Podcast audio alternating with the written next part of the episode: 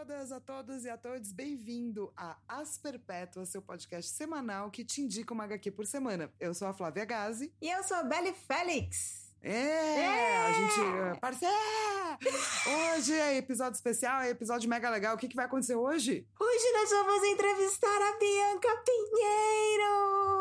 Sim! A gente gosta muito de Alho Poró, Sim. que é a HQ da Bianca Pinheiro, que já escreveu muita coisa, gente. De Mônica Força até, tipo, bichinhos esquisitos. Cara, Bianca começou como. fazendo webcomic. Ela começou como Bear, que já foi, tipo, um, um puta sucesso no- nos webcomics. Depois ela foi pra Nemo, saindo. é, esse quadrinho dela foi lançado pela Nemo, tipo, saindo no formatão europeu, assim, grandão, foda. E aí depois ela começou a fazer terror, depois ela começou a fazer graphic MSP. Ela fez duas. é, é, duas graphics da Mônica e, tipo, é, conhecendo a turma da Mônica, a gente sabe como é uma puta responsabilidade você escrever ou a turma da Mônica ou um dos quatro. E ela escreveu a Mônica. Duas histórias, e ela tá sempre produzindo muitas e muitas, muitas, muitas, muitas HQs. Até hoje você encontra assim, várias HQs dela. E a gente ama muito Alho Poró, porque é uma HQ estranha, vai. É! tipo, o lance de Alho Poró é que ele tem um, um formato e um tipo de narrativa que é diferente, cara. E isso é bom, isso é ótimo, inclusive. É uma HQ que não cria expectativa enquanto você tá. Quando você vê a capa, enquanto você tá lendo, você vai achando que tem algo ali no ar e que você vai lendo, lendo e vai, e vai vendo aquelas histórias e que você fica tipo, o que é que tá acontecendo aqui? E termina de uma forma maravilhosa. Então, assim, quando eu falo que ela é estranha, não é estranha de uma, de uma forma negativa, não, é de uma forma excelente, porque eu amo ser surpreendida nas HQs de ver uma história que seja diferente e que vá me tocando de formas que eu que minha expectativa em momento algum chegou naquele lugar, sabe? Sim, cara. E assim, além de tudo isso. é, o nosso episódio vai ter spoilers, tá? Quando a gente entrevista autor, gente, a gente quer saber tudo, a gente é curiosa. Uhum. Então vai ter spoilers. Eu acho que a HQ vale a pena, mesmo se você não souber nada, ouvir todos os spoilers e resolver ler de novo, porque realmente vale. Porque a Bianca foi uma maravilhosa, sentou, conversou com a gente, contou um monte de coisas que não são canônicas do quadrinho, né? Isso. E assim, e pra ser bem, bem sincera, vou, vou ser agora aqui sincerona ao, ao nível máximo. Essa HQ você acha ela por e-book. Se você for no site da Amazon, ela tá custando. Eu- vou até aqui abrir pra falar o preço cheio dela. O preço cheio desse e-book é 11 reais, tá? Então, assim, é absurdamente barato para a qualidade tanto de arte quanto de roteiro, quanto de história que essa HQ vai entregar pra vocês. Então, tipo, putz, não vi ainda essa HQ, não li ainda, corre lá, compra, porque, tipo, tá muito ali, é- é- tá muito acessível, e aí depois volta pra, pra ouvir a gente. Sim, e não se esqueça, gente, que, tipo, é, quadrinho em e-book funciona assim, tá? Super, Pode comprar é, quadrinho online, que é ótimo, tá? super. Não precisa ter, ficar mal de comprar quadrinho online, não. Antes da gente partir pra toda essa conversa maravilhosa, me conta, Lilo, que perpétuo você é hoje? Que perpétuo, eu sou. Hoje eu sou perpétuo do frio. Porque tá fazendo friozinho assim em São Paulo. Então eu sou perpétuo geladinho. Isso, e você não é super fã, né? Na época que eu morava em Salvador, eu gostava mais, assim, de. Porque, enfim, né? Todos os dias era um sol gigantesco torrando ali nossas cabeças. Então você fica, tipo, quando aparece um dia que é chuvoso, um dia fechado, um dia mais fresco, assim, você fica meio felizinho. Você se sente, sei lá, meio gótico anos 90, sabe? Meio alternativão, mas. Agora que eu tô aqui em São Paulo e em plena pandemia, quando tem um dia frio, eu sei que minha casa vai ficar muito fria, eu sei que tudo vai ser muito frio, não vai ter um sol ali pra bater na minha cara, não vai ter nada disso, então eu tô meio, tipo, desgostosa com o frio de São Paulo. Desculpa, menina. Desgostosa. Ah, é. E você, Fal, que perpétuo que você é hoje? Hoje eu sou Colinari. Colinari, tá? Ah. Isso, que é o nome do espírito da cólica. Ah, Colinari. Parece um pouco de culinária, vai. Parece, é que eu, eu fui indo, e fui indo e fui fundo. Foi fundo. Mas por que, que você tá assim? Por que, que você tá assim? Que pergunta ótima. Porque meu útero não produziu bebês esse, esse mês. Como não produz, né? Sempre. E, e daí ele ficou bravo comigo. Pra quem não entendeu esta, esta, esta resposta, leia Sarah Anderson, Sarah Scribbles. E a gente tem um episódio dela também, que foi o episódio acho que número 8 de As Perpétuas, sobre Sarah Anderson e como os nossos úteros Sim. odeiam a gente. Vai lá ouvir, vai lá ler, que é maravilhoso. É, ô Lilo, nós temos e-mails que você pode mandar pra gente no asperpetuas.gmail.com? Sim, nós temos e-mails que vocês podem mandar pra gente no asperpetuas.gmail.com. Perfeito! o primeiro e-mail é da Amanda Lima. E eu vou ler o e-mail todo, por mais que ele seja longo, tá, gente? Mas é porque ela falou de umas coisas muito específicas. Oi, suas lindas, tudo bem com vocês? Queria começar esse e-mail pedindo desculpas, porque eu já ouvi todos os episódios, conversei horrores com vocês. Inclusive, tivemos ótimos diálogos e nunca sequer mandei um e-mail, porque eu sou aquela pessoa que responde a mensagem na cabeça e acha que respondeu de verdade, sabe? Sim, Amanda, sim, sim. Eu, eu faço exatamente isso também. É, eu também. Então é isso, mas antes tarde do que nunca, estou eu aqui para dizer que, primeiro, Flávia não põe em dúvida minha sexualidade porque eu sou bi, então ela só confirma mesmo. Gente, muito obrigada. Eu tô muito feliz com o meu fandom nas perpétuas. O meu fandom é gay bi. Sex, sexual. Muito, muito obrigada. Ah. É tudo que eu queria, chegando perto dos 40, é poder ter isso, entendeu? Inclusive, eu aguardo fanfics, tá, gente? Nossa, mano, você, vai, você tá indo muito longe, amigo. Brincadeiras à parte, me identifico, uhum. me identifico demais com as discussões. Sobre ser millennial, eu sou de 1990, mas cresci sem acesso à internet, só fui ter acesso no fim da adolescência, então me identifico demais com a Flá sobre coisas da adolescência. Eu mandava muitos bilhetinhos. Ah, que bom! E só para deixar claro, o é, brincadeiras à parte, eu achei que era Lilo, Não. tá, gente? eu já puxei Porque... ali. Eu achei que era você falando assim, ai, mãe de fanfics, mas, gente, brincadeiras à parte, eu tava aham, porque eu sei que você falou sério. Não foi, não foi pra. É, Amanda, né? É Amanda. Não foi pra Amanda, tá? Foi pra Lilo. Desculpa, pode continuar.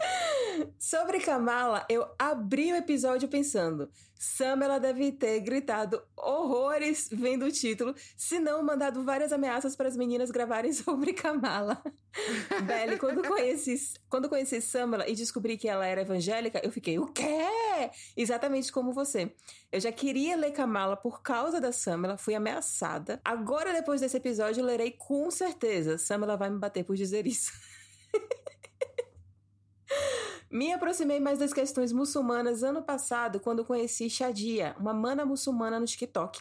Ela se tornou uma colega e faz um trabalho incrível falando sobre religião e tirando dúvidas no Insta dela. Ela é brasileira e muçulmana. Se vocês quiserem conhecer, segue o link do perfil dela e ela mandou o link pra gente que a gente vai botar é, neste episódio no site do asperpetuas.podbean.com, tá, gente? Perfeito. Ela conta algumas experiências que já passou e desmistifica muito sobre o tratamento de mulheres dentro da religião, por causa dela, eu descobri que as mulheres muçulmanas têm direito ao divórcio desde o século VII. Beijos, Constituição Brasileira e as desquitadas. Isso foi o que eu tô falando, tá, gente? Tanto é que eu mudei meu ah, tom então de tá voz, bom. não foi ela, não. Então, um beijo para todas as desquitadas do meu Brasil. ela terminou no, no século VII. Enfim, vocês arrasam, tenho estudado quadrinhos, porque quero produzir, quero começar a produzir o meu.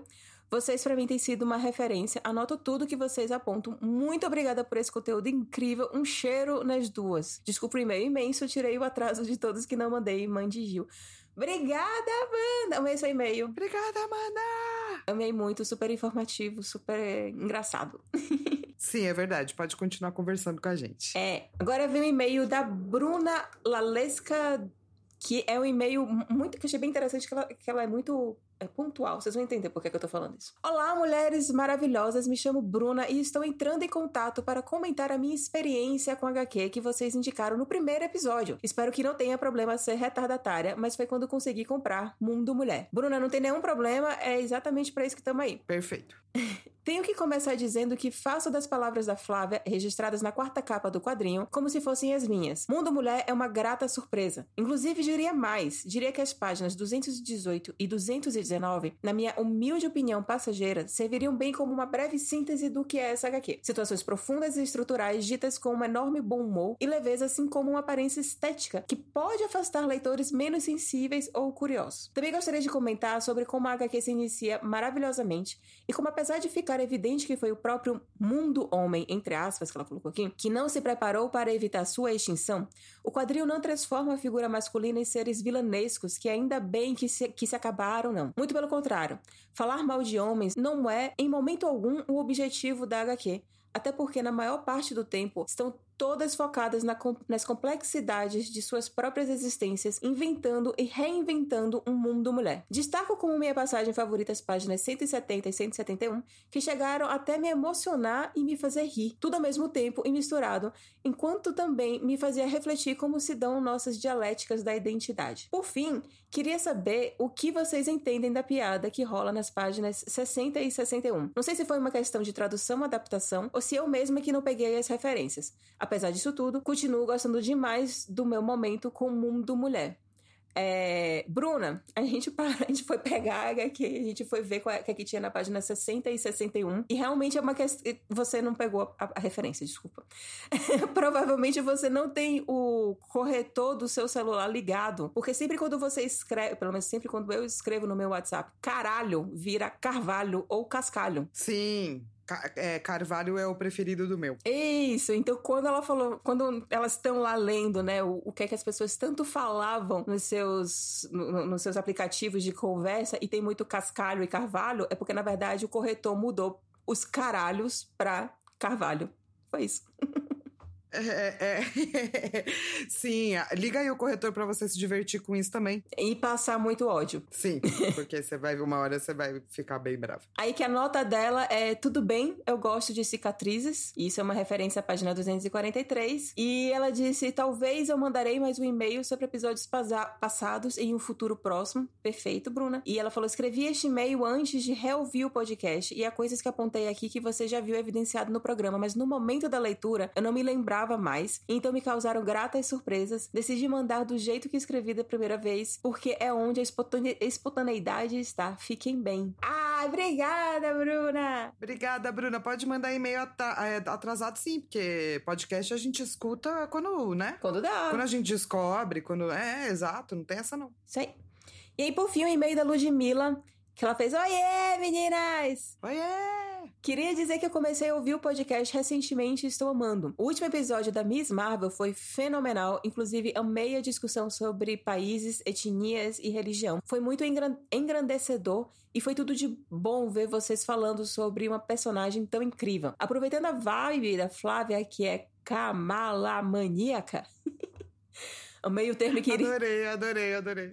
Amei o termo e queria dizer que somos todas. Vim indicar para vocês uma HQ que é a nova versão de 2016 de Campeões da Marvel, que tem a Kamala Khan, o Miles Morales e a Riri Williams e etc. É incrível e tem toda a energia teen, além de ser uma iniciativa bem parecida com os Vingadores, porém mais divertida. Outra sugestão é The Runaways. Essa HQ é bem antiga, é mais ou menos ali dos anos 90, isso aí é a Isabelle que está complementando. É, tem vários volumes, tem até uma série pela Hulu, mas tem a nova versão, o volume 5, que é atual. Me lembra um pouco Miss Marvel pela questão da representatividade e também por ser algo teen mais engraçado e descontraído. Sem contar que tem uma aparição do Wolverine nas edições mais recentes que a Flávia vai amar. É isso, eu só queria sugerir essas duas opções que eu adoro demais e que seria super divertido ver vocês comentando. Muito obrigada, meninas, e continue com esse podcast perfeito. E ela colocou os links, Fal! Ela já colocou os links dessa HQ. Amo uma pessoa. Amo. E, e, eu falei que Runaways dos anos 90, mas eu falei errado. É ali dos anos 2000. E eu falar que os anos 2000 já tem algum tempo é um troço meio estranho na minha cabeça. É esquisito, não é? Muito.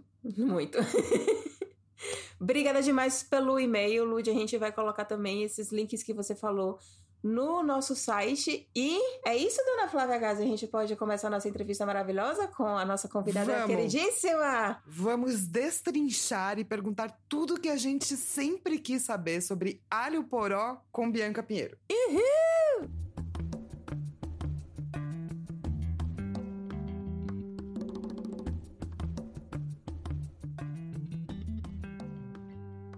Você gosta de cozinhar? Eu? É. Não. Mas você sabe cozinhar alguma coisa? É, é, por isso que eu não gosto, porque eu não sei. Ah. Entendi. Eu sei fazer pipoca. É, porque quando a gente lê o alho poró, acho que a primeira pergunta que a gente queria fazer é: você sabe fazer quiche de alho poró? Minha pau. Dá pra daí... ver pelo vídeo as minhas habilidades na cozinha. O jeito ridículo com que eu cortei aquele alho poró no vídeo do Catarse.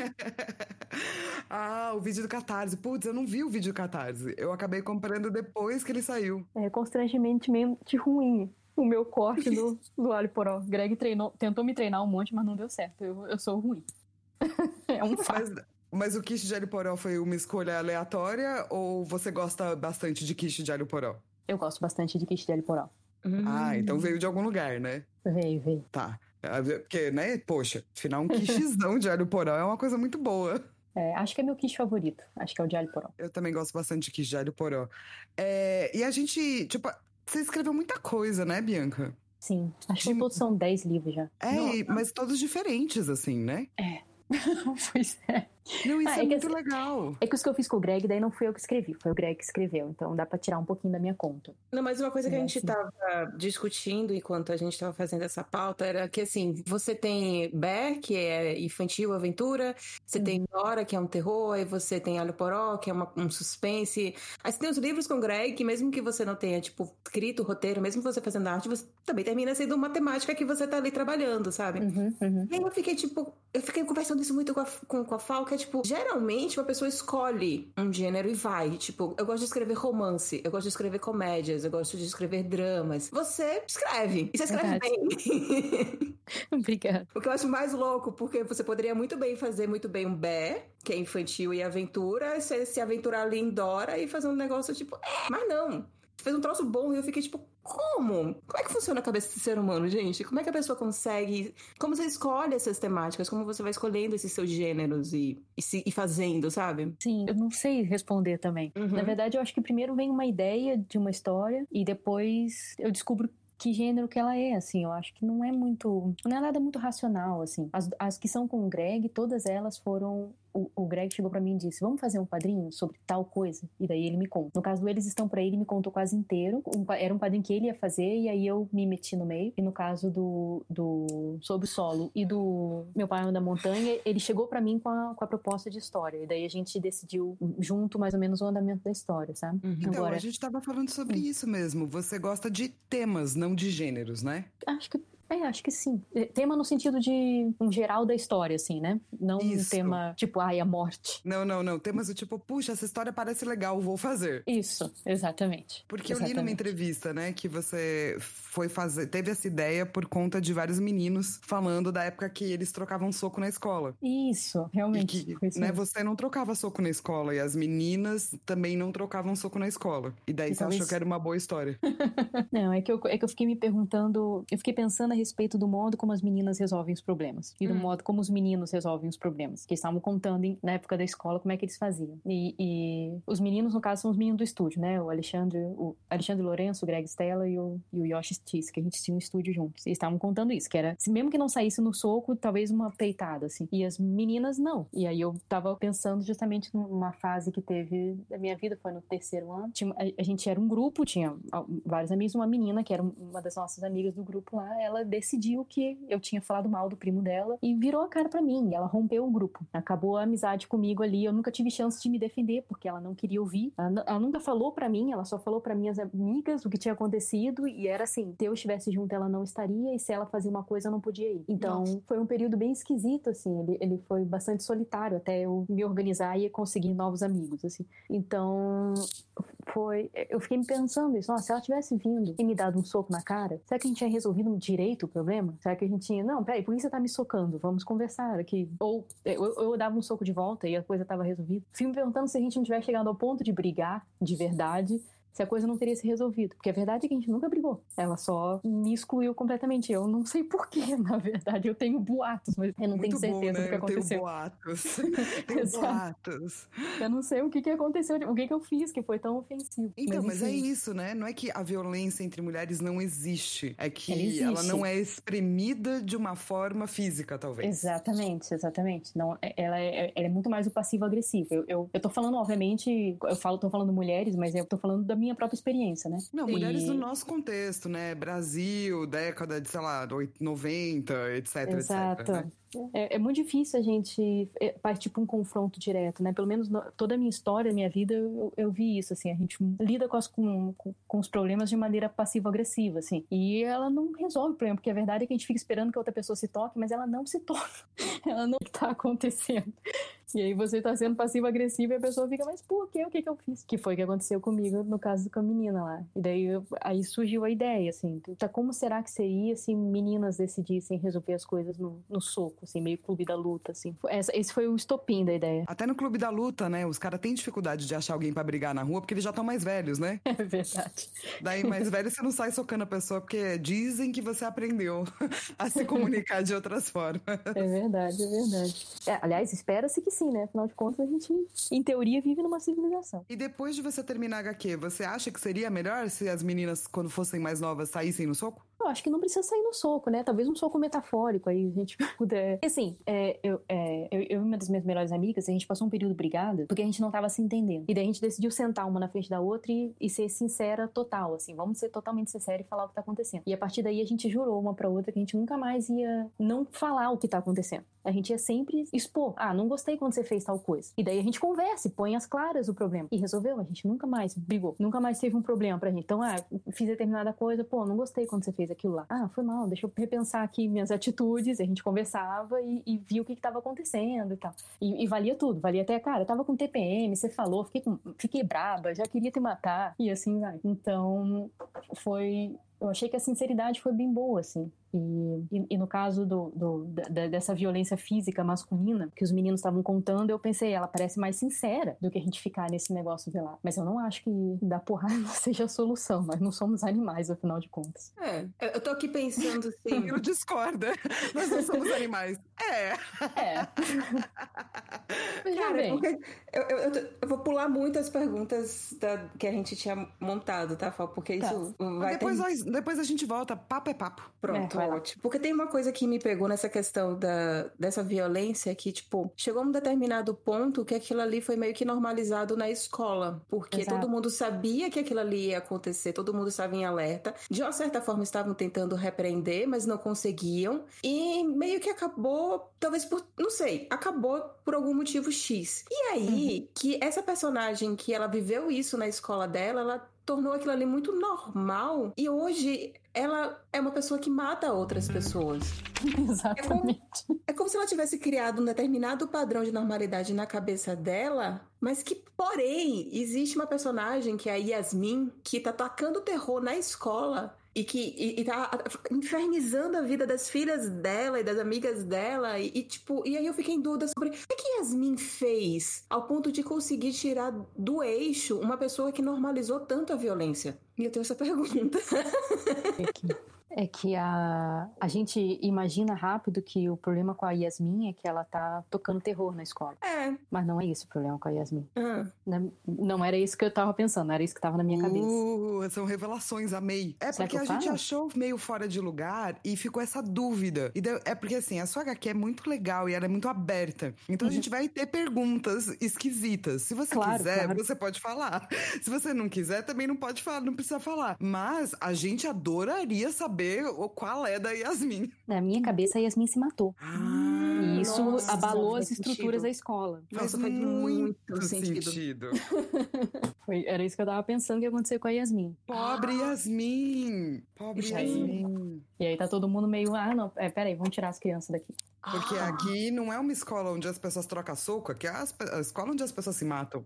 É, Nossa, complicado. Adorei, amei. Dava pra fazer um, vários extras, saca? Tipo, pequenas histórias de alho poró depois, assim, com essas coisas que ficam em aberto. É, porque essa coisa da ultraviolência, né, é muito interessante. É, tem uma. Eu tava mostrando. A gente tava revendo, né, aquele primeiro vídeo do da abertura do Laranja Mecânica, que é todo mundo, tudo muito parado, mas já existe uma sensação sensação de tensão no ar, sabe? Eu nunca assisti Laranja Mecânica, eu vou, vou Ah, ficar vou te devendo mandar, essa pra vocês. Vou te mandar esse videozinho só pra você ver o começo, porque eu acho que tem muito a ver com é, como você faz a narrativa, porque existe muito silêncio, respiro, mas ao mesmo tempo existe uma tensão que tá lá desde o começo, sabe? Tento- Eu, eu acho.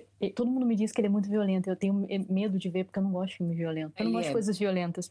Não, Então, eu vou te mostrar só a primeira cena. Não, é legal. exatamente isso. Do tipo, parece. Tem uma intenção de violência, mas não aparece nada, sabe? hum, interessante.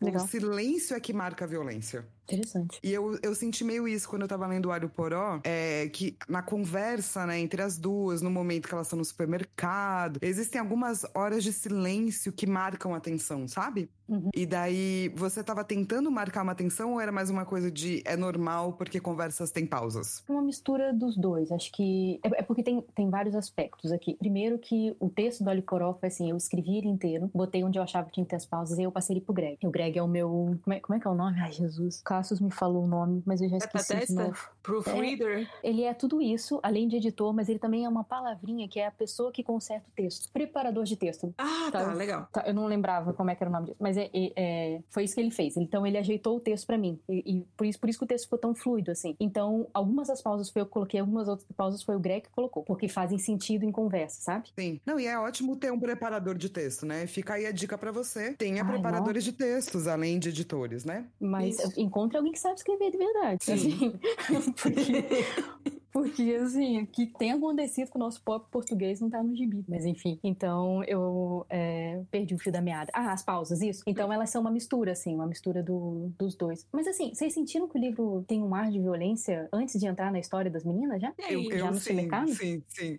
Assim, Ah, tem que tanta legal. violência gráfica, porque uma das primeiras pausas que tem na história é exatamente quando entra aquelas páginas que tem as meninas se socando. É verdade. Como também eu acho que toda a parte do supermercado já é um troço meio. Eu não sei, assim, você não consegue. Tanto a capa quanto o nome, você nunca consegue imaginar sobre o que é que vai ser alho poró. Então você já entra realmente muito de paraquedas, mas em momento algum eu acho que dá uma sensação de que vai ser uma história bonitinha, ou fofinha, ou de dia a dia, ou de qualquer coisa assim Mesmo. do gênero. Sabe? Legal. Uhum. E eu Então, acho que legal. mesmo a maneira como você desenha as personagens, m- muito realista, assim, né? Uhum. Olheira, acabada. É, a gente não tá acostumado a ver mulheres assim, impressas. Nem em revista, nem em HQ, nem em lugar nenhum. Então isso já indica uma certa liberdade, eu acho. E essa liberdade pode ser tensa e pode ser violenta sim, né? Porque tem a mulher docinha, fofinha, nananã. E se ela tá livre de tudo, e eu acho que tem umas caras meio tensas, é, o que eu te disse, né? Achei algumas pausas também cheias de tensão e inuendos, assim. Então eu acho que também abre espaço pra violência, sabe? Muito louco, né? Que abre espaço pra violência porque a mulher não. É porque a mulher é real. É, é porque a gente nunca sabe, né, o que que tá atrás da pessoa, né, no final das contas. Eu tava pirando no, naquela ilustradora, Núria Tamarito, uma, uma ilustradora, acho que ela é espanhola, não sei se vocês conhecem ela. Se vocês, forem atrás do, se vocês forem atrás do desenho dela, o, o Ali Poró é basicamente eu tentando copiar e falhando miseravelmente. Falhando miserável. Tá bom então, Bianca. Sim, o desenho dela é super bonito e o meu é uma cópia fajuta, mas tudo bem. Vamos chamar de homenagem, chamar de homenagem que fica mais bonito. Uma homenagem feia. Para com homenagem feia. É muito legal a arte de Diário Poró. Acho que ela serve muito ao propósito, assim. Pô, obrigada, meninas. Ela Teve, vai- gente que reclamou, teve gente que, que achou feio. Ah, é? Ah, Uhum. não, Não acredito. Não, mas eu Cara. entendo, eu entendo a pessoa achar feio. A pessoa lê o Bear, daí ela vem pra cá e fica, ah, o que que tá acontecendo nisso Velho, aqui? mas é porque isso daí é algo que eu fico meio puta. Uma pessoa chegar e falar que uma arte é feia. Porque, tipo assim, uma coisa é ter uma arte de uma pessoa que não tem técnica, outra coisa é uma arte de uma pessoa que tá começando a aprender a desenhar, outra coisa é estilo. Então, tipo, pra mim é a mesma coisa da pessoa que chega e fala em ver um quadro do Basquiat e fala: Meu filho faz isso e eu achei Basquiat feio. E você fica tipo, cara, você só não entendeu. Então, assim, hum, sua arte não é feia. Nem a arte de, de alho poró, mas é um estilo diferente. Então, isso é um negócio que eu fico. Eu fico eu fico meio emputecida, talvez mais do que, do que você. Porque Bem é só tranquila mesmo. É, então, então, menos mal, né? Pelo menos isso daí você não. Você não, não se ofende e, tipo, tô- provavelmente também acho que eu não deveria me ofender, mas eu fico puta. Não, É eu também eu- me ofendo pelos outros. É que eu acho que o, o meu ponto é mais. Ele não foi feito com intenção de ser bonitinho. Uhum. Então eu acho que é Exato. normal a pessoa achar feio. Acho que não tem. Acho que, acho que não, não tem problema. Tipo, que nem quando a gente tava fazendo Eles Estão Por Aí. tá- Hum. a gente ainda tava na, no- desenhando as primeiras páginas e a gente mostrou mostrou o design dos bonecos para um amigo nosso que estava aqui em casa. E daí ele, ele falou: Nossa, eu fiquei com mal-estar, esses bichos são nojentos. eu fiquei muito feliz. Eu fiquei, cara, consegui fazer um bicho nojento. Porque porque tava muito difícil, eu ficava desenhando, mostrando pro Greg, a gente ficava, putz, tá muito fofinho esse negócio, não pode ser assim. Tá? E a gente queria que eles ficassem mais grotescos mesmo. Daí o nosso amigo pegou e falou, nossa, que, ui, meio nojento isso aí. Eu fiquei, ah, legal, funcionou. Isso é uma pira tua, ficar testando estilos diferentes de, de arte? Porque você também, da mesma forma como você tem mil temáticas e vários gêneros diferentes, você também tem vários traços diferentes. Ai, sim, meu Deus do céu, não consigo sossegar. Sim, mas pior que é. Eu acho que eu fico buscando o desenho que vai combinar pra coisa que eu quero fazer. E nisso acontece que eu não consigo chegar ao final do, do refinamento de nenhum dos estilos, entende? Eu, eu, meio que tô sempre aprendendo tudo o que eu tô fazendo. É, é, uma, é uma certa frustração minha é, nesse sentido mas eu não consigo evitar. Mas você saí daqui dizendo que Jesuí e Bianca Pinheiro, cara, porque eu te entendo perfeitamente, assim. É mesmo? Sim, e eu acho que é bom. Eu não, sei lá, ninguém vai ser perfeito em nada, sabe? E eu acho super legal quando a pessoa, tipo, nossa, vai muito para uma coisa só e ela é, tipo, quase perfeita naquilo. Uhum. Mas, para mim, eu acho meio sem graça, assim. Eu gosto de estar tá aprendendo coisas novas o tempo todo. Então, eu também, assim, no final das contas, o, o estilo do, do Bear é o desenho que eu mais fiz na vida. Então, ele é o que melhor se aprimorou, tá mais perto, talvez, do que seria o atualmente, né? Não, não o, o que eu fiz no, no Bear. Mas atualmente, o meu desenho do Bear, eu acho que é o que tá mais próximo do refinamento uh, profissional, vamos dizer assim. Entre aspas, isso aí, porque eu não sei que outra palavra usar. Mas qualquer outro estilo, assim, o Alho Poró mesmo inteiro, foi inteiro, foi um ponta de faca, assim. Ah, deixa eu tentar agora desenhar como é que seria essa personagem de lado agora. Não sei como é esse desenho. É uma bagunça. Eu não sei Será que o, isso. o do Bear é o que você pode olhar e falar assim, pronto, era aqui onde eu queria chegar, enquanto que os outros você ainda vê caminhos para você? Pode ser. É possível. É possível, sim. O desenho que eu tô fazendo agora, o quadrinho que eu tô fazendo agora, meu Deus do céu, como eu tô apanhando. Nossa senhora, vocês não têm noção do, do, quanto que eu tô apanhando aquele desenho. Mas, cara, que bom, né? Não sei, é, eu, eu, eu quando eu escuto essas coisas, eu fico muito feliz, né? Porque eu, eu acho que eu tenho essa coisa de fogo no rabo, que tá sempre tentando fazer algo novo. E, e daí esse é o fogo no rabo, né? É uma coisa boa, eu acho, assim, é uma coisa de querer saber coisas loucas que você pode fazer. É meio sofrido, mas é bom. É, pelo menos eu ainda fico na mesma área, né? Eu tentei pouco, às vezes que eu tentei fazer outros tipos de, de coisa, tipo fazer jogo, fazer música, escrever um romance ou tocar violino, essas coisas rapidamente eu perdi o interesse, assim. Eu gosto de fazer quadrinho. Então eu, eu fico experimentando no quadrinho, claro, né? É onde eu tô. Você já tem um ponto, né, de convergência. É, realmente, tem um foco, pelo menos. Exato, ó, já é bastante coisa. Eu acho legal que a gente termina mostrando, assim, que existem vários tipos de profissionais diferentes. Vai ter tanto aquela pessoa que curte um traço e vai querer trabalhar em cima daquele traço pro resto da vida dela e, e ser feliz daquele jeito e aprimorar de um, mil formas diferentes, enquanto vai ter outro tipo de profissional que é tão bom quanto, mas que ele gosta de sair experimentando. É, temáticas e formas diferentes e que você já sabe que é o tipo de profissional que você pode estar sempre esperando algo diferente, é, algo novo e algo fresco e assim, você nunca sabe o que esperar dele. Então, assim, existem essas cartelas. Sim, né? Isso cria uma, um, um, mercado, né? É isso que cria um mercado. É até uma certa fonte de, de insegurança, assim, pra mim. Eu sempre fico pensando, tá, será que, será que agora o pessoal vai dizer que eu não presto? O Olho Poró me deu muito medo. Eu pensei, Caramba. não, agora, agora a galera não vai mais querer saber de mim. Depois que eu publicar isso aqui, acho que agora a galera vai ficar, não, tudo tem limite, Bianca. Para. A, gente ama alho poró, tá? Só pra você saber. que bom. A gente ama muito. O, o, texto que eu escrevi pro 365, eu fico pensando como você se sentiu, porque uma das primeiras frases que eu botei foi. É, vamos combinar. Ela tem probleminha na cabeça, né? Ela não é muito normal. Ainda bem. Hum, eu nunca me esqueci disso, mas eu achei engraçado. É, é, exato. E é também um negócio pra ser algo do tipo, cara, que bom, sabe? Porque se, ela não, se você não ficasse se desafiando tanto e tentando tantas coisas diferentes, a gente não teria essa obra que dá pra gente ficar Velho, eu tenho, eu tenho muitas perguntas. Eu tenho muitas perguntas então, sobre é por isso que eu tava do tipo. A gente pode voltar para as perguntas esquisitas? Porque se você pode. tem probleminha na cabeça, a gente também tem, tá? Tá tranquilo. Se alguém me disser que é normal, eu vou desconfiar e vou sair lentamente de perto Exatamente. dessa pessoa. Uma cena que eu fiquei bastante encasquetada enquanto eu tava lendo e reli várias vezes foi a cena da pedinte. Por quê? Porque hum. ao mesmo tempo que elas são muito do tipo, meu Deus, pega a bolsa, dá dinheiro, né? Elas também não deixam aquela pessoa falar, sabe? Uhum, uhum. E eu acho que isso é um reflexo de muita coisa. Da classe média, da maneira como a gente vê o outro.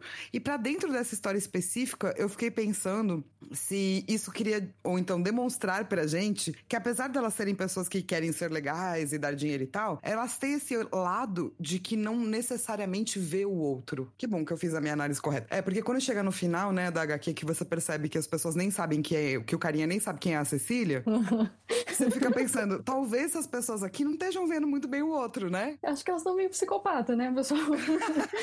Estão um pouquinho fora da casinha.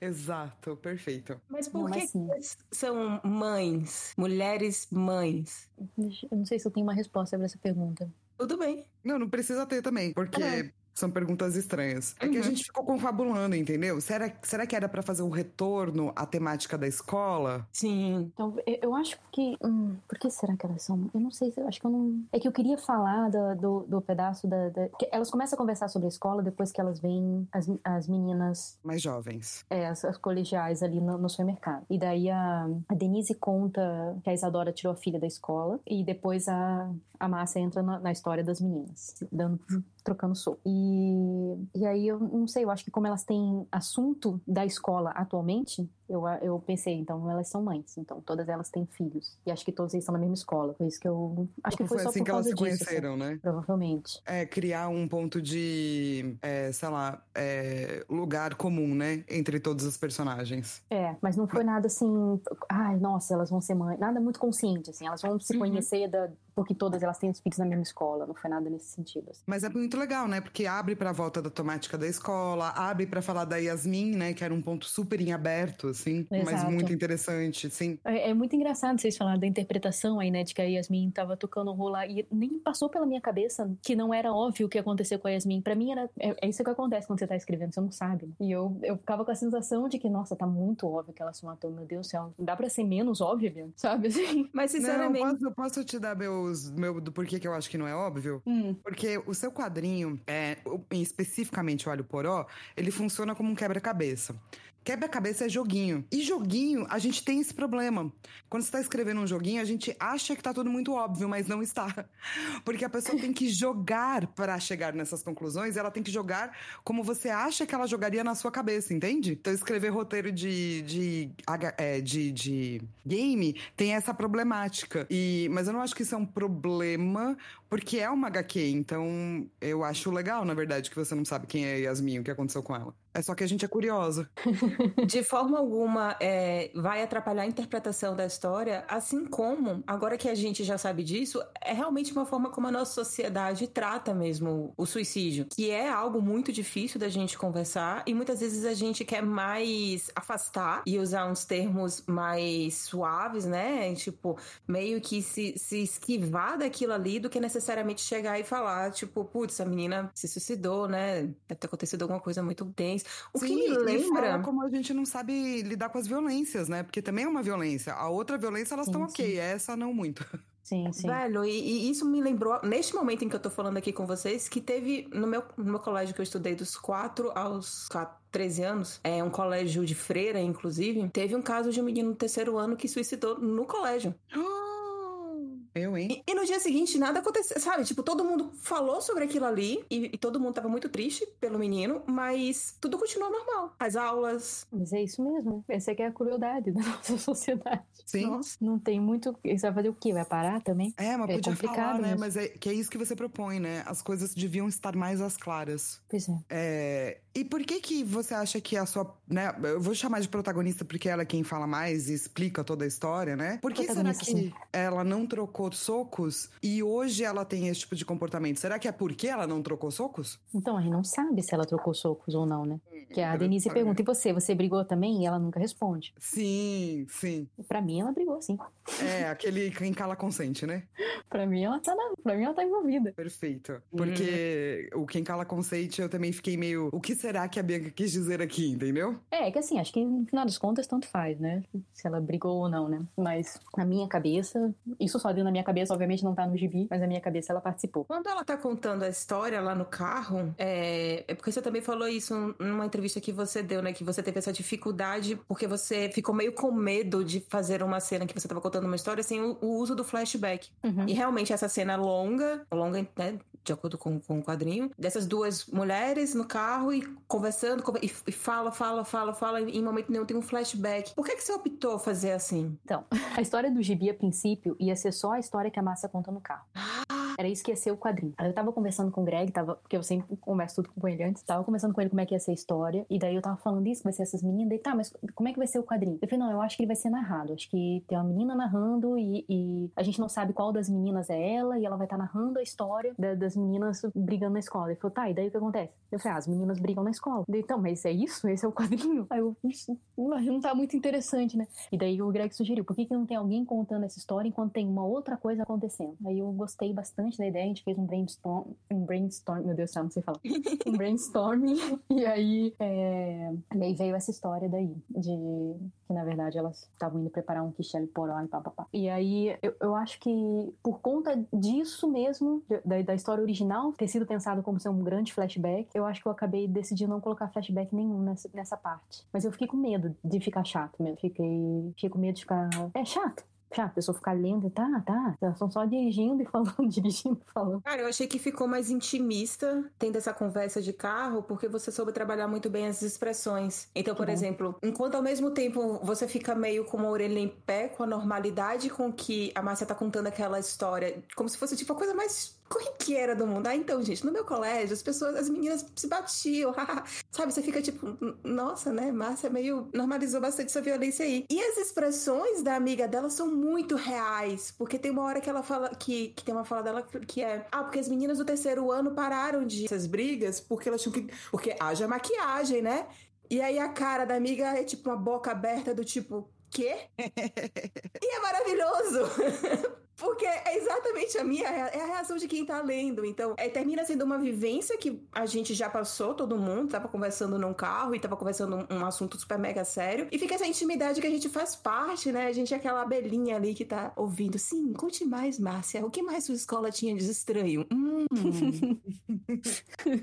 Legal, que bom. Cara, que bom que funcionou também. Essa coisa de preparar a comida em vez de pedir, é, a gente tava conversando e a minha teoria, que eu não sei se é verdade, tá inventei na minha cabeça, Bianca, é assim. Hum. Elas começaram a matar as galera, né? E daí alguém que era, tipo, um pouco mais fofa, vira e fala assim, pô, mas a gente podia fazer algo pela galera que a gente tá matando. Daí alguém vira e fala, ah, deixa eu fazer um pedido. Ah, mas qualquer pedido não pode, né? Ah, então, sei lá, a última comida. Ah, então tá bom, então vamos fazer a última comida. E a gente chegou à conclusão que era isso, ou eu cheguei à conclusão que foi assim que surgiu. Mas como surgiu de verdade? Não pensei nisso tudo, mas, mas a ideia é isso mesmo. Elas oferecem para a pessoa a última refeição. Então diz o que, que você quer comer antes de morrer. Elas falam que nem corredor da morte. É isso, a pessoa tá no corredor da morte, elas se sentem no direito de fazer justiça com as próprias mãos. E como acontece no corredor da morte, a pessoa pode comer antes de comer o que quer antes de morrer. Não sei se isso é verdade, se existe essa última refeição mesmo, mas ah, a gente filmes, sempre vê né? nos filmes, né? Isso, então eu assumo que é a realidade. Se tem no Google, então é verdade. É, vamos supor aqui que elas viram os mesmos filmes que a gente, então elas também chegaram à conclusão de que isso é verdade. Então, eu achei muito louco que elas fazer. resolveram preparar elas, né? Uhum. Seria algum senso de responsabilidade, talvez? Mínimo, assim? Eu acho que elas estão tentando ser gentis. Hum... É, porque no final ali tem até sei lá quem, né? Que elas falam, ah, sei lá quemzinha, não, sei lá quemzinha não era uma pessoa educada. então acho que depois elas se sentem muito educadas, né, fazendo isso. É, essa, essa, essa parte aí só tem na, na versão digital. Isso, porque a gente vai ler as duas, claro. Ah, que legal. É, eu coloquei essa parte na, na digital justamente porque muita gente estava achando que o gibi era sobre mulheres fazendo justiça contra homens, assim, matando homens porque sim. E eu fiquei, não, gente, calma aí, calma aí, calma aí, que a mensagem tá muito errada, deixa eu corrigir. E não era isso, porque elas têm um propósito. Todas as pessoas que elas estão matando, na cabeça delas, fizeram mal a Cecília. Eu tenho uma teoria do que, de quem é a Cecília e o que aconteceu com a Cecília. Mas as pessoas não, não se resumem a homens. É pessoas que foram, de alguma forma, na cabeça delas, responsáveis pela derrocada da Cecília. Aí, Inclusive, até de escrever o seu próprio quadrinho sobre o que aconteceu com a Cecília, mas fale com a Bianca antes, tá, gente? É isso. Fanfic, é, fanfic de Alho Poró. Na minha cabeça, a Cecília era a líder de culto. Era uma espécie de Osho. E o Osho é meio esquisito, né? Desculpa, gente, se você segue Mouse. Eu tinha, eu tinha acabado de ver aquele documentário da Netflix lá sobre o Osho. Sim. E eu tava obcecada com aquele negócio. Então, na minha cabeça, a, a Cecília foi isso. Ela era uma dessas lideranças de culto, assim, e, uh, e ela eventualmente foi pega e, e morreu, na, e morreu presa, morreu na cadeia. Hum, eu não sei se ela isso... se matou na cadeia ou se alguém matou ela na cadeia. Mas aí, para essas pessoas, porque não são só as três que estão matando gente em nome da Cecília, tem muito mais gente pelo mundo inteiro matando em nome da Cecília. Isso na minha cabeça. Claro. E, e elas estão. E, e, e, é assim: começou com vamos pegar só os envolvidos mesmo, tipo os investigadores, os juízes, advogado, de, promotor, né, de acusação, todo mundo que teve envolvido com, com a destruição da Cecília. Mas aí eles já começaram a, a estender as, as, vamos dizer assim, a, as culpas. Então, ah, é, é, esse cara aqui ele era segurança no, no tribunal quando estava rolando o julgamento e ele não me deixou entrar. Ah, então uhum. vai morrer. Porque se eu tivesse lá dentro, a Cecília não teria sido condenada sabe? E o negócio estendeu de tal, ao tal ponto que as pessoas estão pegando gente que, bom, obviamente todo mundo que estão pegando é inocente, porque as pessoas estão só fazendo o seu trabalho.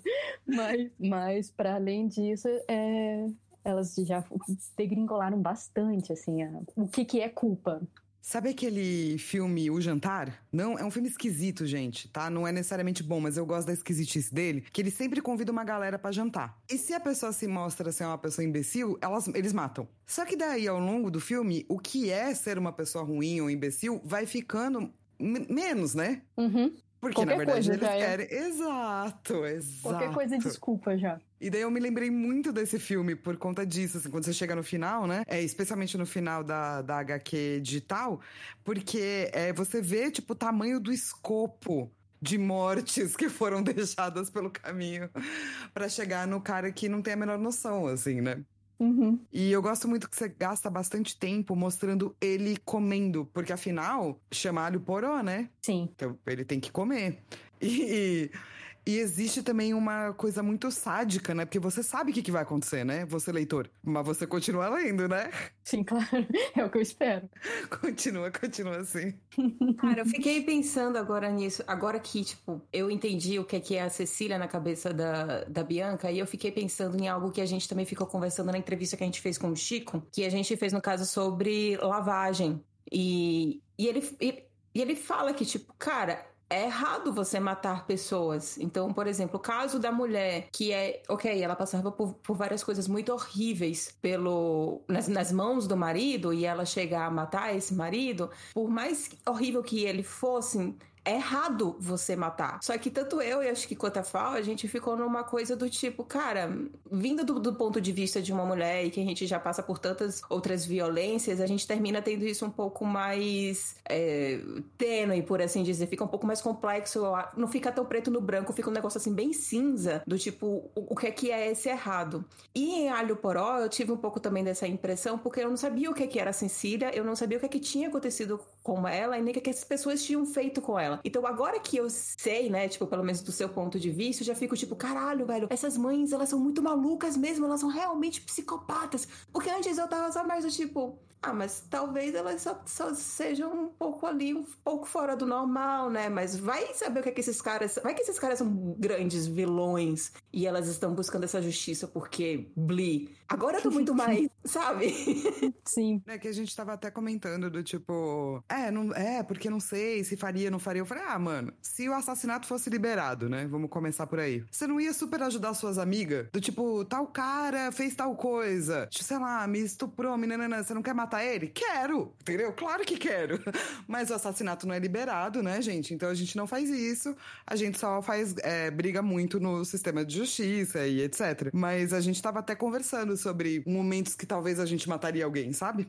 gente, mas só que assassinato não é liberado, assassinato é errado. Assim, né? Só tiração de sarro, por favor, Bianca.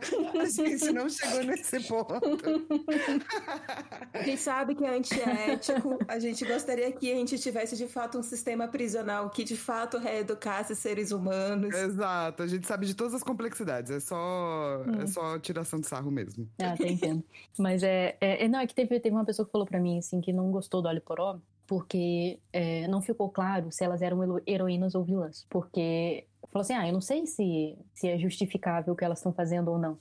E eu, eu aceitei a crítica, claro, mas o que fica na minha cabeça é: calma lá, calma lá. Isso não é um crime passional. Elas estão capturando uma pessoa, mantendo aprisionada num porão, sabe Deus por quanto tempo, levando comida para a pessoa, a pessoa sabe que vai morrer. Elas, elas não são heroínas. Não tem não, como sim, você dizer todo que um esquema, né, cara? Tipo, um esquemaço, assim, de, tipo, deixar as pessoas no seu porão. É, isso é, é Edgar Allan Poe, gente, não é, não é uma história de três heroínas que andam de carro. Assim, você não, você não faz justiça com as próprias mãos, é feio isso. A gente tem um sistema de justiça com todas as falhas que ele tem para tentar punir só quem merece ser punido. E mesmo assim, ele falha tanto, imagina a gente sozinho fazendo as coisas. Sim, sempre lembra do discurso discurso do Gandalf, né? Pro Frodo. Adoro esse discurso que é: você pode dar a vida para alguém? Não. Então, por que que você tá tão rapidamente julgando se alguém deveria morrer, não é mesmo? Uhum. E não nos esqueçamos que foi a piedade do Bilbo que no final das contas, e também a do Frodo, e também a do Sam, que no final das contas salvou tudo. Exatamente. Agora falando sério, não tirando sarro de quem a gente mataria, tá? É, falando muito sério, sempre o, o discurso do Gandalf. É, mas eu adorei saber, cara, na sua cabeça quem é a Cecília, porque é muito legal. Dá pra fazer, tipo, várias fanfics da, de pessoas ao redor do mundo, assim. mas assim, isso é só na minha minha cabeça, não é cano. Sim, é Legends, é Legends. Mas é legal que tem também um, uma, uma cena, né, em que exatamente no final, quando elas começam a discutir se, tipo, putz, será que não é esse o momento que a gente deveria é, deixar mais claro por que, que a gente tá matando esses caras? Porque às vezes eles nem sabem por que, que a gente tá matando. E aí uma delas grita do tipo, eles sabem! Eles sempre sabem! E aí eu fiquei tipo, mas será que sabem? Hum, e, e, é, e é interessante, né? Porque a gente. Eu, eu gosto como você vai retratando todos esses. É, todas essas vírgulas, todos esses poréns que existem na mentalidade humana. Que a gente acha que é certo aquilo ali, é aquilo, sabe? Vai fazer desse jeito e eles sabem muito bem por que, que eles estão sendo punidos, eles sabem que isso aqui é uma punição. E muitas vezes nas nossas vidas a gente age desse jeito. Tipo a sua amiga que brigou com você, ela sabe na cabeça dela, e se duvidar na cabeça dela, ela tem certo que sabe muito bem. Você sabe muito bem porque ela brigou com, com, com você, mas mas tipo. E eu juro que eu não sei. Bruna, se você estiver ouvindo isso, eu não sei. Não sei o que aconteceu. Até hoje eu não sei o que aconteceu. Bruna, entre em contato, Bruna. Melhor conversar, é. Mas enfim, de todo modo, elas ainda estão sendo passivo-agressivas. Eu sei que a uhum. agressividade delas é bem mais extrema, mas ainda é o passivo-agressivo, porque elas nem, se, nem sequer têm a, têm a decência de explicar pra pessoa porque elas estão fazendo aquilo. A pessoa nem sabe. Não, ele sabe, ele sabe, sabe sim. Eu gostei muito da HQ nesse sentido, porque eu acho que existe, se as coisas não estão as claras, né? Existe quase um sadismo, né? De achar que o outro sabe. Uhum. E esse sadismo é muito. Ele é representado ao extremo, né, na sua HQ. Porque começa com coisas que eu acho que parecem mais cinzentas do que são. Do tipo, pessoas que não são muçulmanas é, dizendo se mulheres muçulmanas deveriam ou não usar hijab, sabe? Tipo, quem é você para dizer, saca? Vamos começar por aí já conversou com alguém muçulmana? Perguntou para ela? Começa por aí. Porque a gente tá sempre, né, é, julgando o tempo todo é, qualquer pessoa. E daí, depois de apenas julgar, talvez possa virar uma coisa meio sádica, do tipo, essa pessoa sabe, então acabou a conversa. E o próximo passo seria um passo horrível, que seria exatamente do que trata Alho Poró, né? Execução. Exato. É, que é quase uma caça às bruxas, né? É, verdade. Nossa, eu gostei, né? Se, se a gente quiser um dia resumir o, sobre o que é Alho Poró, é sobre execução. Porque pode ser tanto a execução dessas, dessas, dessas meninas que estão, essas mulheres que estão executando outras pessoas, executando uma receita de, de alho poró, sabe? É tipo sobre execução, eu gostei. É. E por fim, a gente queria te perguntar, que é uma coisa que a gente vai perguntar para todo mundo, só para deixar muito claro, que é: quadrinho é político? Que eu não entendo o que essa pergunta significa, eu tenho muita dificuldade com ela. Eu já me perguntei diversas vezes, já, já, já vi essa discussão acontecer em vários lugares, e eu, eu não entendo o que ela significa, de verdade, assim. O, o que que essa pergunta significa? Vamos tentar porque assim, existe uma vertente, é que não existem só duas, né? Mas vamos começar com as duas que são as que batem mais boca, que é, existe uma vertente de pessoas que acredita que o mundo é político. Portanto, qualquer obra cultural é política. Uhum. E é por isso que não tem como tirar política das coisas. Uhum. E existe outro grupo de pessoas que acha que a vida não é política. Uhum. Então, as coisas conseguem ser puramente sem política. E o que, que significa tudo ser política e nada ser política? Hum, isso é uma ótima pergunta que eu, eu posso, eu posso te explicar, mas é, uhum. eu, vou, eu, demoraria um tempinho, assim. Mas, tentando simplificar, é, a gente parte do princípio que tudo que a gente faz é, é necessariamente contaminado por quem a gente é, como a gente aprendeu, o que, que a gente viveu, ou as histórias conseguem ser a parte disso. Mas isso é política? É, na definição mais ou menos de política, sim. Tá. É porque a sensação que eu tenho. eu já tive até discussões com, a esse respeito com outras pessoas, que a sensação que eu sempre tenho é de que quando as pessoas estão falando de política, elas estão falando de Bolsonaro versus Lula. Nossa, Deus é mais. Ou, não, de, é, não, ou não. de direita versus esquerda e coisas assim. E isso é muito esquisito, porque, porque se isso é política, o meu posicionamento político no Brasil, assim, eu definitivamente acho que ele não conduz a minha vida. Eu não faço quadrinho pensando na, na, política brasileira ou mundial. Eu, na verdade, não sei o que está acontecendo na maior parte do tempo. Então, e, eu, e mesmo que eu saiba, eu não entendo, porque eu não entendo nada de política, de como ela funciona. Eu, eu não sei quais são os trâmites que estão acontecendo. Eu, eu não entendo. Não vou fazer de conta que eu, eu sou literalmente só uma pessoa que faz quadrinho. Eu não sei mais nada. Então, para mim, é muito difícil. Assim. Então, quando a pessoa me pergunta, quadrinho é política? E, eu, e a sensação que eu tenho é de que política é saber o que tá acontecendo no mundo político, eu tendo a dizer, sei lá, depende. Você tá fazendo um quadrinho político ou não? Eu tô fazendo um quadrinho sobre uma menina e um urso. Eu acho, acho que não é político, mas não sei do que é que você tá falando. Agora, você pega e me diz assim, você acha que quem você é as suas vivências e o que você acredita aparecem no seu trabalho e nas suas atitudes? Claro, claro. Você faz o que você faz com base em, no que você vê, a menos que você esteja fingindo. O que a gente também faz bastante. É muito complicado esse assunto, na verdade. E a gente finge. A gente finge bastante. A gente finge o tempo todo ser o que a gente não é. Então é, é difícil, assim. Mas, por exemplo, eu acredito que o bem sempre vencerá o mal. Beleza.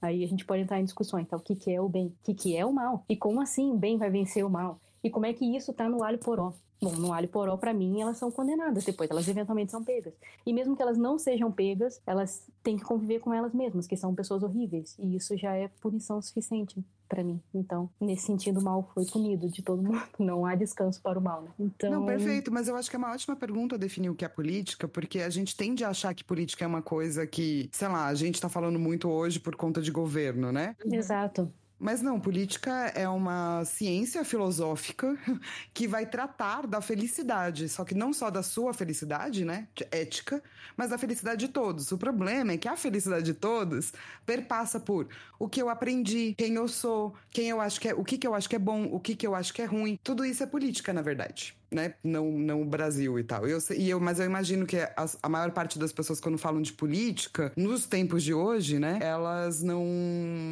Elas não têm essa visão complexa de política, né? A sensação que eu tenho é de que não. E é por isso que eu acho que acaba que a, a pergunta fica um pouco complicada de responder. Porque uhum. do que é que a gente está falando, né? Mas acho que nesse ponto eu dei minha resposta. Eu, acredito, eu acredito que, claro, tem as nossas vivências, os nossos, os nossos costumes, o que a gente aprende, eles ditam muito do que a gente faz, né? Tanto que o que eu fiz no começo da minha carreira, eu acho que já não diz mais tanto respeito a.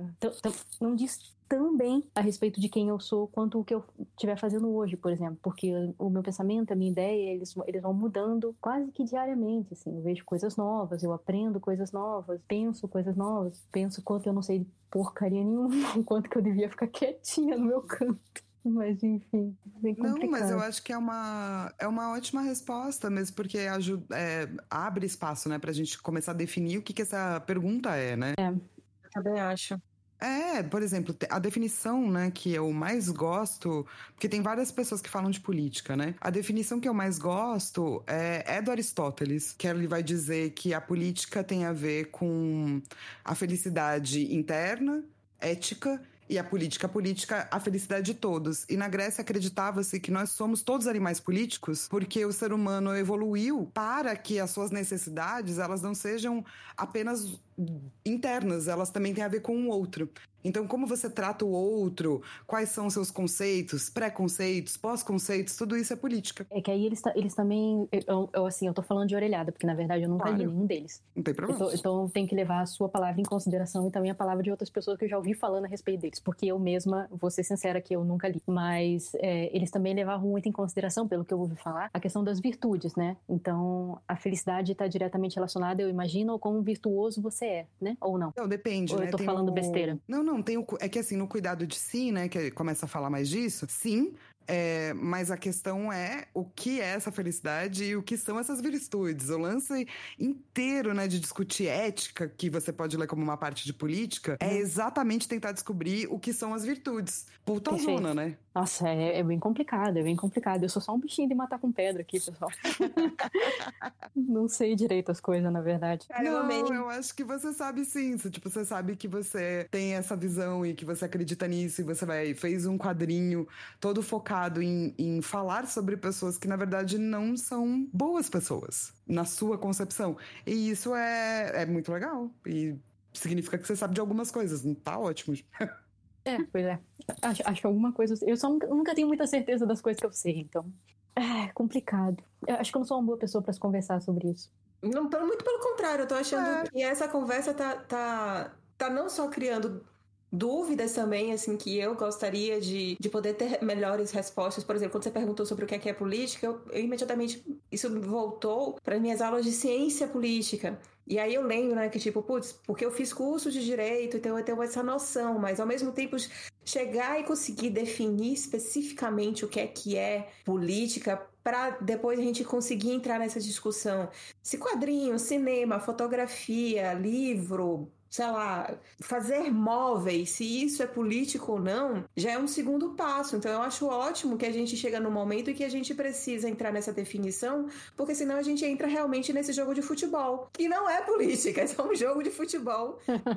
times que a gente tá preso nesse inferno. Vamos sair, pelo amor de Deus, em algum momento. Mas, tipo, isso, política não é só isso. Porque se política fosse só isso, a gente tava lascado demais. E fica com a sensação de que, exatamente, como, como você teve. Como é que é o nome? Você falou ciência política? Esse é o nome da uhum. matéria? Como Sim, você é uma teve... matéria de direito. Lila ah, Chique, ela fez direito. Que chique.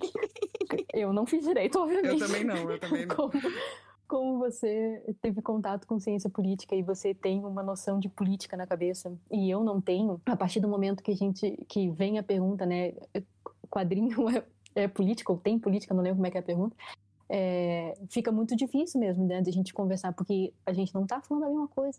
Não, nem tem como, porque eu nem sei qual é a definição que você conhece como política, né? Mas não, certamente achei, se a gente... Eu achei incrível, porque é, fazer academia, né? É isso, é tipo a gente sentar e debater. Que legal, mas do que, que a gente tá falando? Ah, agora a gente pode chegar a conclusões. Uhum. É, é bem difícil hoje em dia. Né? Eu tenho tido muita dificuldade de conversar com as pessoas, porque eu sempre tenho a sensação de que a gente não tá falando a mesma coisa. E daí parece que a gente tem que dar um passo atrás e peraí, calma lá. Do que é que vocês estão falando? pra gente poder colocar um, encontrar um ponto comum, porque se a gente não tem ponto em comum, não tem como a conversa partir. Né? Eu acho que é de novo é, um dos temas de Alho Poró. Exato. As coisas estão ocultas ou elas estão às claras, né? E eu acho que certas discussões hoje parecem muito ocultas. Nossa, não sei se eu não, não, não, amplio mais até, Flávio. Eu acho que meio que tá tudo oculto, assim. Eu tenho a sensação de que eu não, eu não entendo mais nada. Eu fico muito confusa. Eu saí de quase.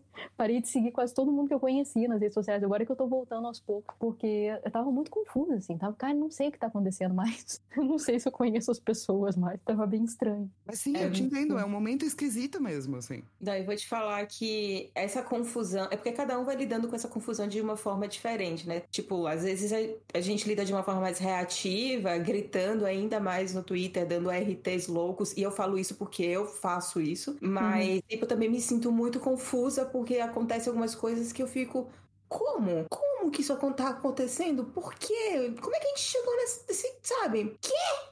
É exatamente o quadro da, da menina que, que a amiga fala: Não, mas elas pararam de bater uma na outra porque, né, você fica gastando muita maquiagem. E a outra faz a cara de: Quê? Sou eu. Sou eu. É, então. É, esse mundo é muito esquisito é, tá muito difícil de saber tudo, né? Eu, eu, fico lembrando de. Bom, 2018 foi o, o ano inferno na Terra no Brasil, né? Uhum. E, e, foi. E, e, eu lembro, assim, com clareza, assim, de. a gente estava indo pro estúdio, ouvi uma notícia no, no rádio que o. Não foi 2018, perdão, foi ah, foi 2018, sim. Foi, foi depois da, da, eleição. O Bolsonaro já tinha ganhado. E aí era. É, o Bolsonaro escolheu não sei quem para ser ministro das Relações Internacionais. Acho que era isso. E, e era assim: o, o, e o pessoal do, do Itamaraty tá muito bravo. Não, o pessoal do Itamaraty tá muito feliz, eles estão adorando. Foi uma excelente decisão, porque esse cara é ótimo, ele vai representar muito bem o Brasil, ele manda tudo de, de relações internacionais. Eu sou, ah, nossa, olha só. Então, aparentemente, o Bolsonaro começou fazendo coisa boa. A gente chegou no, no, no estúdio e o Yoshi já tava lá. E ele falou: Cara, vocês viram a última do Bolsonaro? Daí o que, que ele fez? Ah, ele contratou aquele cara lá pra ser ministro das Relações Internacionais. Daí, sim, no rádio tava dizendo ali que, que o cara é uma ótima escolha e tal. O pessoal do Itamaraty tá muito feliz. Ele falou: Não, mas eu acabei de ouvir no rádio que o pessoal do Itamaraty tá puto com ele, com essa decisão, porque esse cara é péssimo, que todo mundo odeia ele lá no Itamaraty. A gente ficou: O quê? Quem que tá falando a verdade? O que, que é verdadeiro e o que, que não é nisso aqui. É tudo muito confuso, assim. Esse é o momento que você tira o seu diploma de política internacional, não é mesmo? E aí você vai conseguir entender se o ministro é bom ou não, porque Pode ser. Não, consegue, não confia, não consegue mais confiar no que as pessoas estão falando. Olha, eu definitivamente não sei de nada. E é por isso que eu nem tento. Não sei, não conheço, não sei quais são os não sei como é que essas coisas funcionam, não sei quem são os envolvidos. É muito, muito esquisito. Eu sei que roubar milhões é feio. Isso, é, feio. bo... é um ótimo começo, assim. Né? Acho feio. Matar não pessoas, gosto. feio. Roubar milhões, feio. Ter um cargo É público e não trabalhar, feio. não Feio, gosto dessas isso. coisas. Não gosto de nada dessas coisas. Então, eu, eu tenho o meu código moral e eu tento segui-lo. Claro que eu fraquejo bastante, porque eu ainda sou só uma caquinha, mas é, eu só consigo mais ou menos julgar com base no que eu considero certo e errado. E mesmo assim, eu nunca sei se o que estão falando é verdade ou não. É uma bagunça. É uma bagunça total. E esse, esse caso aí, eu, eu me lembro nitidamente, assim, da, da confusão que foi. A gente, nossa, então tá, então foi uma boa escolha. Daí o Yoshi falou, não, quem eu ouvi falar disse exatamente o contrário, foi uma péssima escolha. E eu fiquei, caraca, qual, o que que é verdadeiro nisso aqui? Eu não sei.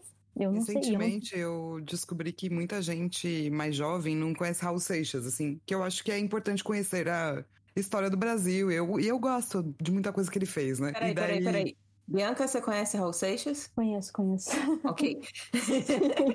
Aí, fala. E daí- boa, boa. E daí essa conversa tá me lembrando uma música dele, que é As Aventuras de Raul Seixas na Cidade de Thor. Que ele fala, a civilização se tornou tão complicada que ficou tão frágil quanto, é, como um computador. Que se uma criança descobrir o calcanhar de Aquiles, com um só palito para o motor. É isso. Exatamente, exatamente. Vou até ouvir essa música que eu não conheço. Porque embora eu saiba quem é o Raul Seixas, eu conheço poucas músicas. Se você quiser, eu fiz a playlist Ah, que ótimo. de conhecer Raul Seixas, porque eu, eu fiquei meio assim que, poxa, muita gente não conhecia mesmo, assim, sabe? Eu falei, caraca, mas é um cara tão interessante pra se conhecer. Então eu vou colar aqui a playlist e vou colar só essa música, caso você queira ouvir só essa música. Legal, vou ouvir sim. É, quando a veio me perguntar se eu conhecia Raul Seixas, aí eu fiquei tipo, putz, qual é a resposta que eu dou? Porque assim, Raul Seixas, baiano, todo mundo conhece. Uhum. Toda rodinha de violão vai ter Raul Seixas. Todo Uhum. show, todo, todo, qualquer show vai ter alguém que grita, toca Toca Raul, sem exceção. Aí eu, tipo, conheço as músicas mais famosas. Exato. Mas, mas, tipo, conhecer, por exemplo, o Raul, que ele era meio bruxão, quando ele era parceiro ali do, do Paulo Coelho, eu não conheço essa. Eu sei de, de, de ouvir, mas, tipo, não conheço. Aí eu fiquei, tipo, putz, eu conheço o Raul Seixas. Exatamente. Mas, É, eu cara, também não Bi, eu- Bianca, eu acho que Hum. assim, você sabe mais do que. Assim, você sabe das tuas coisas, você é, sabe de onde você tá vindo, e, e eu acho que isso significa que você sabe o suficiente, tá? Mais do que isso ninguém sabe, então tá tudo bem. Essa é a verdade, assim. É, muito, muito obrigada por vir conversar com a gente e contar pra gente as partes cânones, as partes legends de Alho Poró. É, Nada do que eu eu falei é cano. Nada do que eu falei é cano. Boa. É uma. Eu a acho gente que- vai chamar de uma entrevista paralela, né?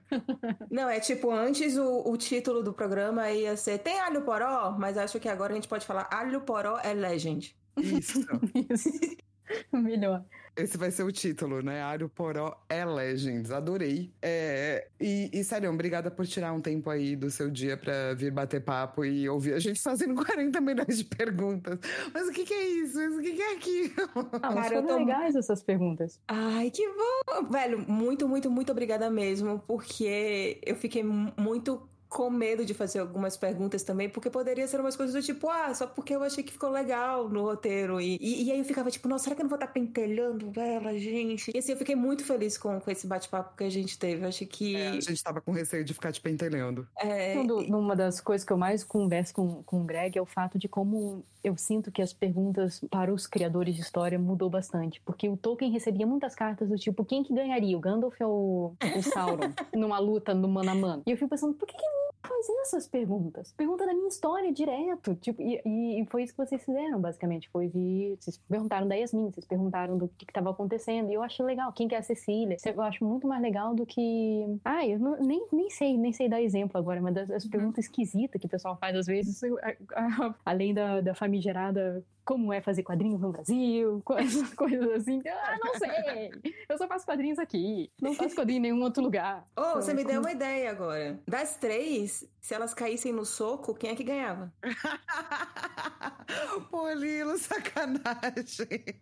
Eu acho que é a Márcia, eu acho que é a Márcia. Talvez a Brenda tivesse. A Denise apanha, claro, porque ela é pequena. Ah. Mas acho que a. Talvez a Brenda pudesse dar uma. Mas acho que a Márcia ganha, acho que a Márcia tem mais experiência. Tá bom, justo. Acho que eu iria por, acho que eu também pensaria por esse caminho aí. Eu acho que faz sentido realmente a Brenda. A Brenda dá um medinho a mais, né? Dá, dá um medinho. É. é, então, galera, essa foi a Bianca que felizmente não quis matar a gente, né? Por conta das perguntas que a gente fez. Não se esqueça que você pode comprar o Poró tanto a versão física quanto digital, porque elas são diferentes. Então compre as duas. Isso. a física tá esgotada. Você não pode comprar física, perdeu o Playboy. Você pode comprar digital que tá saindo agora pela Conrad. E você Isso. acha em várias lojas online. Acho que se duvidar no próprio site da Conrad, não sei muito bem se é certo. Não sei é... também. É. Não, tem sim, tem sim, que eu fui lá verificar, tem sim. A ah, gente vai colocar os links, né, para você saber onde comprar Alho Poró, que você deveria, mesmo ouvindo todos os spoilers, porque ele é maravilhoso. E se você já conhecia, é, a gente espera ter tirado algumas dúvidas aí. A gente volta na semana que vem com mais um quadrinho que a gente indica para você. Como é, é que é mesmo? Ah, não esquece de mandar e-mail pra gente, asperpetuas.gmail.com e seguir a gente nas redes sociais, é, no Instagram só, porque a gente tem preguiça do resto, arroba asperpetuas. É Boa. isso aí. Cadê o final, Lilo? Esse não é o final que você faz. Ihu! Ihu! Ai, muito obrigada por me convidar, meninas. Obrigado pessoal que ouviu também. Imagina.